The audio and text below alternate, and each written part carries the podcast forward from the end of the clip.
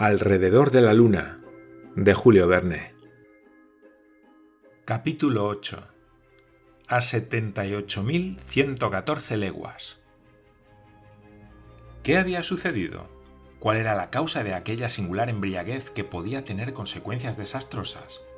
Sencillamente un despiste de Michel que afortunadamente Nicole pudo remediar a tiempo. Después de haber estado varios minutos completamente sin sentido, el capitán, que fue el primero que volvió en sí, recobró todas sus facultades intelectuales. Aunque solo hacía dos horas que había desayunado, sentía un hambre terrible que le azuzaba como si llevara varios días sin probar bocado. Todo él, estómago y cerebro, se encontraba excitado en grado extremo. De modo que se puso en pie y pidió a Michel una colación suplementaria. Michel, anonadado, no respondió. Entonces Nicole se dispuso a preparar unas tazas de té, con el fin de poderse engullir una docena de sándwiches. Lo primero que hizo fue rascar una cerilla para prender el fuego.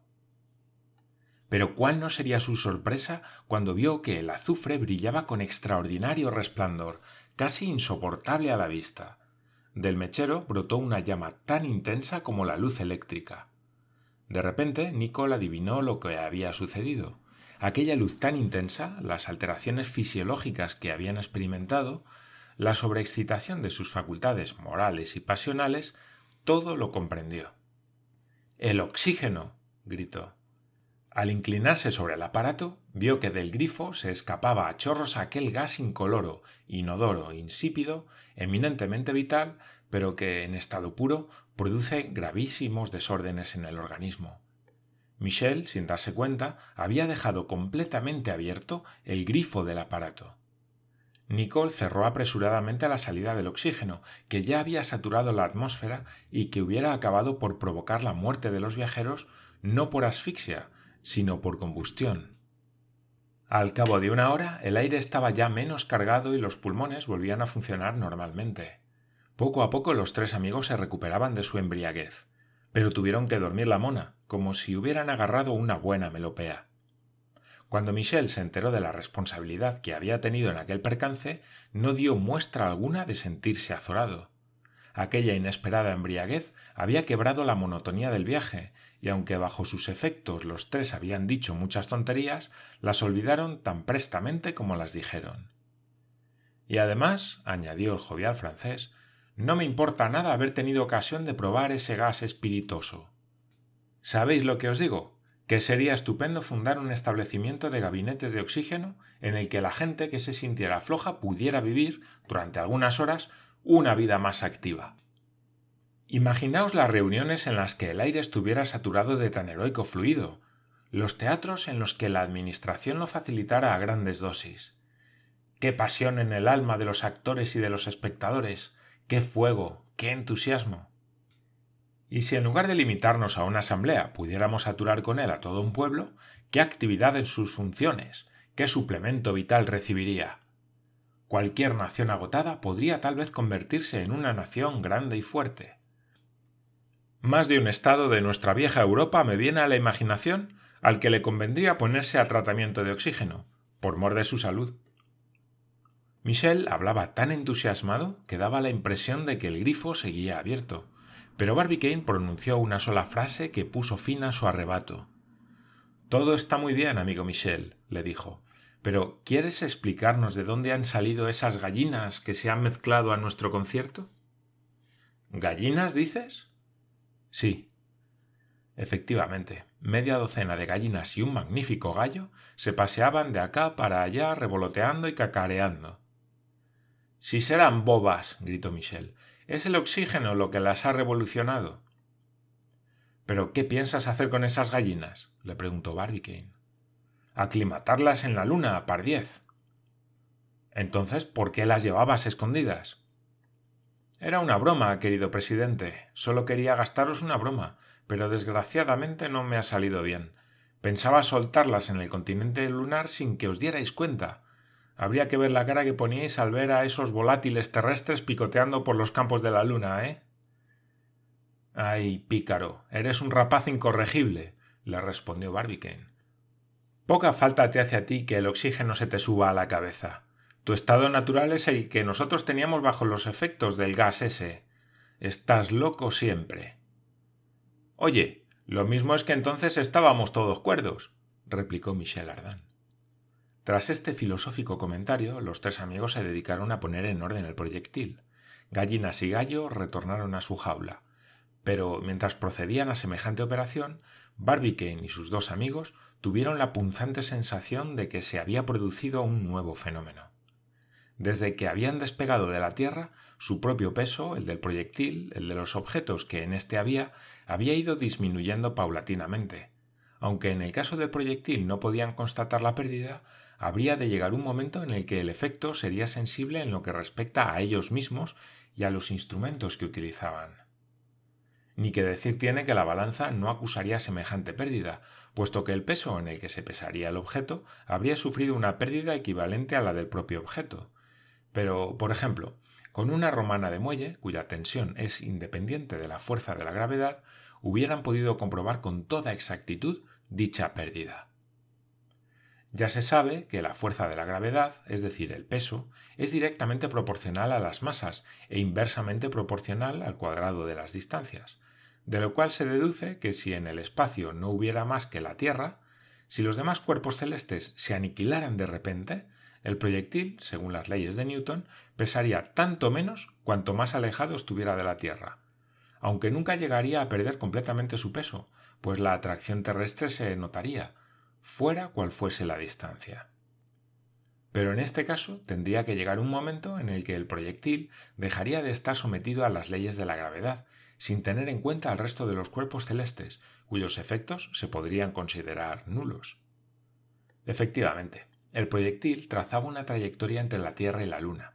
A medida que se alejaba de la Tierra, la atracción terrestre disminuía en razón inversa al cuadrado de las distancias, pero al mismo tiempo la atracción lunar aumentaba en igual proporción, de modo que acabaría por llegar a un punto en el que las dos atracciones se neutralizasen y el proyectil dejaría de pesar. Si las masas de la Tierra y de la Luna hubieran sido iguales, este punto se encontraría a mitad de camino entre los dos astros, pero teniendo en cuenta la diferencia de ambas masas, era fácil calcular que el punto se encontraría tras haber recorrido 47 52 del viaje, es decir, en cifras, cuando se encontraran a 78.114 leguas de la Tierra. Al llegar a ese punto, cualquier cuerpo que no tuviera en sí ningún principio de velocidad o desplazamiento permanecería eternamente inmóvil, sometido a igual atracción por parte de ambos astros si que ninguno lo atrajera con mayor fuerza que el otro. Y resulta que el proyectil, si se había calculado exactamente la fuerza de impulsión, debería alcanzar ese punto con una velocidad nula, habiendo perdido todo indicio de gravedad, al igual que todos los objetos que transportaba. ¿Qué sucedería entonces? Se planteaban tres hipótesis. O bien el proyectil conservaba todavía cierta velocidad y después de superar el punto en el que las dos atracciones se equilibraban, caía sobre la Luna en virtud de que la atracción lunar sería superior a la atracción terrestre. O bien carecería de velocidad suficiente para llegar al punto en el que ambas atracciones se equilibraban y volvía a caer sobre la Tierra en virtud de que la atracción terrestre sería superior a la atracción lunar o bien, por último, impulsado por una velocidad suficiente para alcanzar el punto neutro, pero insuficiente para superarlo, se quedaría eternamente suspendido en aquel punto, como dicen que sucede con la tumba de Mahoma, entre el cenit y el nadir. Así estaban las cosas, y Barbicane explicó con toda claridad a sus compañeros de viaje las consecuencias de dicha situación, que les atañía en grado sumo. Pero, ¿cómo podrían saber si el proyectil había alcanzado dicho punto neutro situado a 78.114 leguas de la Tierra? Precisamente cuando ni ellos ni los objetos encerrados en el proyectil se vieran en modo alguno sometidos a las leyes de la gravedad. Hasta ese momento, los viajeros, aunque habían comprobado que esa acción era cada vez menor, no habían reconocido todavía su total ausencia. Pero aquel mismo día, a eso de las once de la mañana, a Nicole se le cayó un vaso de la mano y éste, en lugar de ir a parar al suelo, quedó suspendido en el aire. Anda. exclamó Michel Ardan. Esto sí que es un poco de física divertida. Inmediatamente varios objetos, armas, botellas, que no estaban sujetas a nada, se quedaron flotando como milagrosamente. La propia Diana, a la que Michel colocó en el espacio, reprodujo, sin recurrir a truco alguno, la maravillosa suspensión realizada por los Caston y los Robert Houdini. Es más, la perra, al parecer, no se daba cuenta de que estaba flotando en el aire. Incluso ellos, sorprendidos, estupefactos, a pesar de todos sus razonamientos científicos, se daban cuenta aquellos tres aventureros compañeros trasladados al dominio de lo maravilloso, se daban cuenta de que sus cuerpos carecían de gravedad. Cuando extendían los brazos, estos no se volvían a bajar. Notaban que la cabeza se les tambaleaba sobre los hombros. Los pies ya no se les apoyaban en el suelo del proyectil. Estaban como borrachos, faltos de estabilidad. El género fantástico ha creado hombres que carecen de reflejos y otros a quienes les falta su sombra. Pero en este caso la realidad, merced a la neutralización de las fuerzas de atracción, había creado unos hombres sobre los que ya nada pesaba y que carecían ellos mismos de peso. De repente Michel tomó impulso, se levantó del suelo y se quedó flotando en la actitud que tiene el fraile de La cocina de los ángeles, de Murillo. Al momento se le unieron sus dos amigos, y los tres juntos, en el centro del proyectil, semejaban una milagrosa ascensión. ¿No os parece increíble? ¿Inverosímil? ¿Imposible? exclamó Michel. Pues no lo es, ya lo veis. Ay, si Rafael hubiera podido vernos, qué asunción hubiera trasladado al lienzo. La asunción no puede durar, le respondió Barbicane. Si el proyectil supera el punto neutro, la atracción lunar nos arrastrará hacia la Luna. En ese caso iremos con los pies plantados en la bóveda del proyectil, dijo Michel. No, repuso Barbicane, porque el proyectil, que tiene un punto de gravedad muy bajo, irá dándose la vuelta poco a poco. En ese caso toda la instalación va a quedar patas arriba, así como suena. No te preocupes, Michel, le respondió Nicole, que no va a suceder ningún cataclismo ni un solo objeto se moverá, porque la evolución del proyectil se irá produciendo poquito a poco. Efectivamente, añadió Barbicane, y cuando llegue al punto de atracción neutralizada, su casquillo, que es relativamente más pesado, le arrastrará siguiendo una perpendicular a la Luna. Pero este fenómeno no ha de producirse hasta que no hayamos pasado la línea neutra.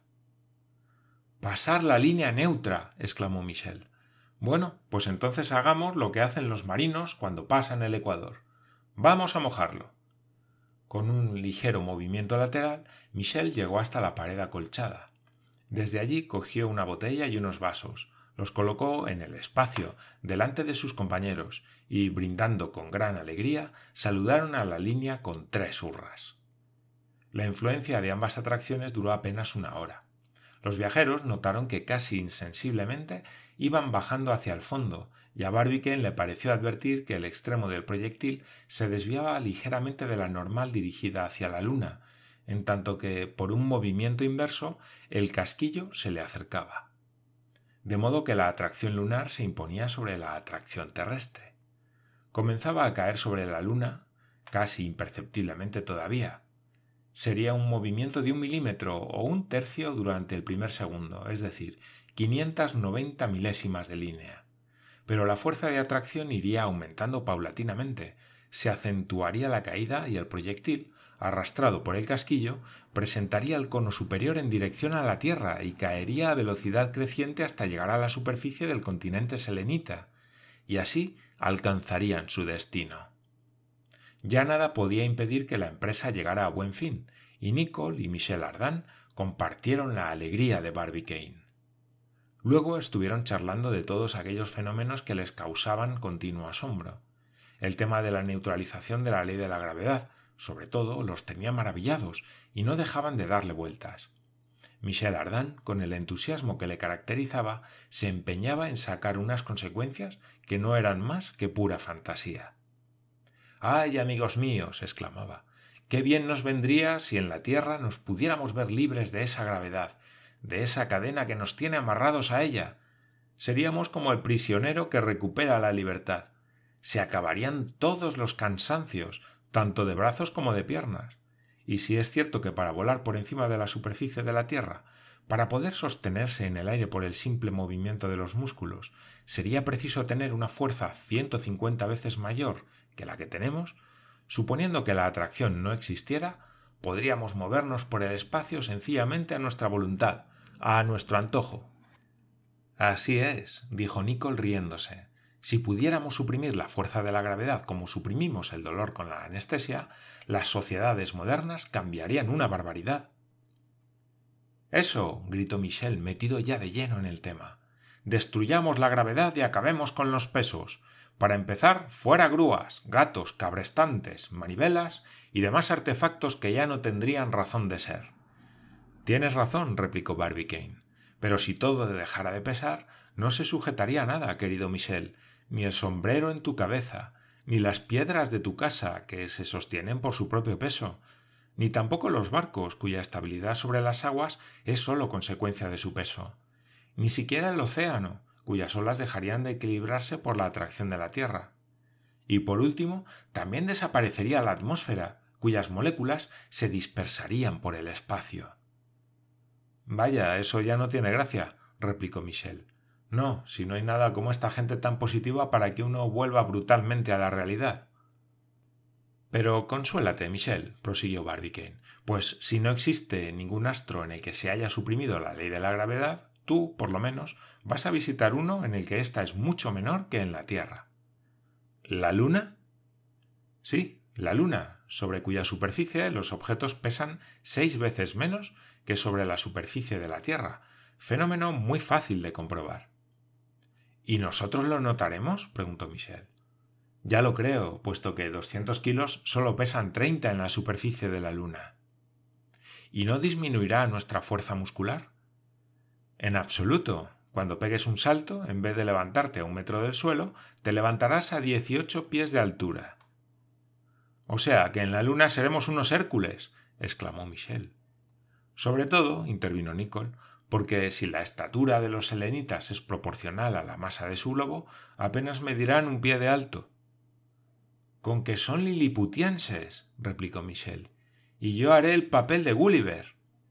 Convertiremos en realidad la fábula de los gigantes.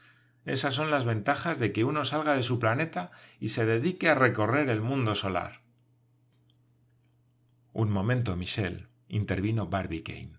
Si quieres representar el papel de Gulliver, no visites más que los planetas inferiores, como Mercurio, Venus o Marte, cuya masa es algo menor que la de la Tierra pero no se te ocurra aventurarte por los grandes planetas como Júpiter, Saturno, Urano y Neptuno, porque en ese caso se invertirían los papeles y te verías convertido en liliputiense. ¿Y en el Sol?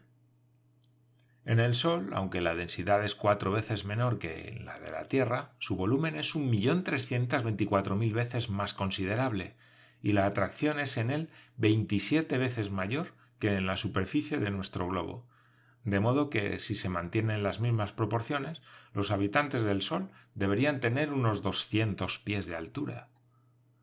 ¡Rediablos! gritó Michel. En ese caso yo sería un pigmeo, un mirmidón. Gulliver en el país de los gigantes, dijo Nicole.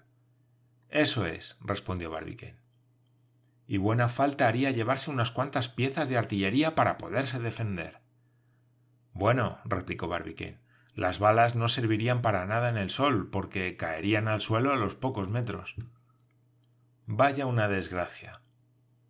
Pues es verdad, respondió Barbicane. En ese astro tan enorme, la atracción es tan grande que un objeto que pesara setenta kilos en la Tierra pesaría mil novecientos treinta en el Sol. Tu sombrero, diez kilos. Tu cigarro, media libra. O sea, que si cayera sobre el continente solar, pesarías tantísimo, unos 2.500 kilos, que ya no podrías volver a levantarte. Demonio, dijo Michel. En ese caso tendría que llevarme una pequeña grúa portátil. Bueno, amigos, por hoy nos contentaremos con la luna. Por lo menos allí resultaremos muy vistosos. Más adelante ya veremos si nos interesa llegar hasta el sol ese, en el que uno no puede beber a menos que tenga un cabrestante para que le suba el vaso a la boca.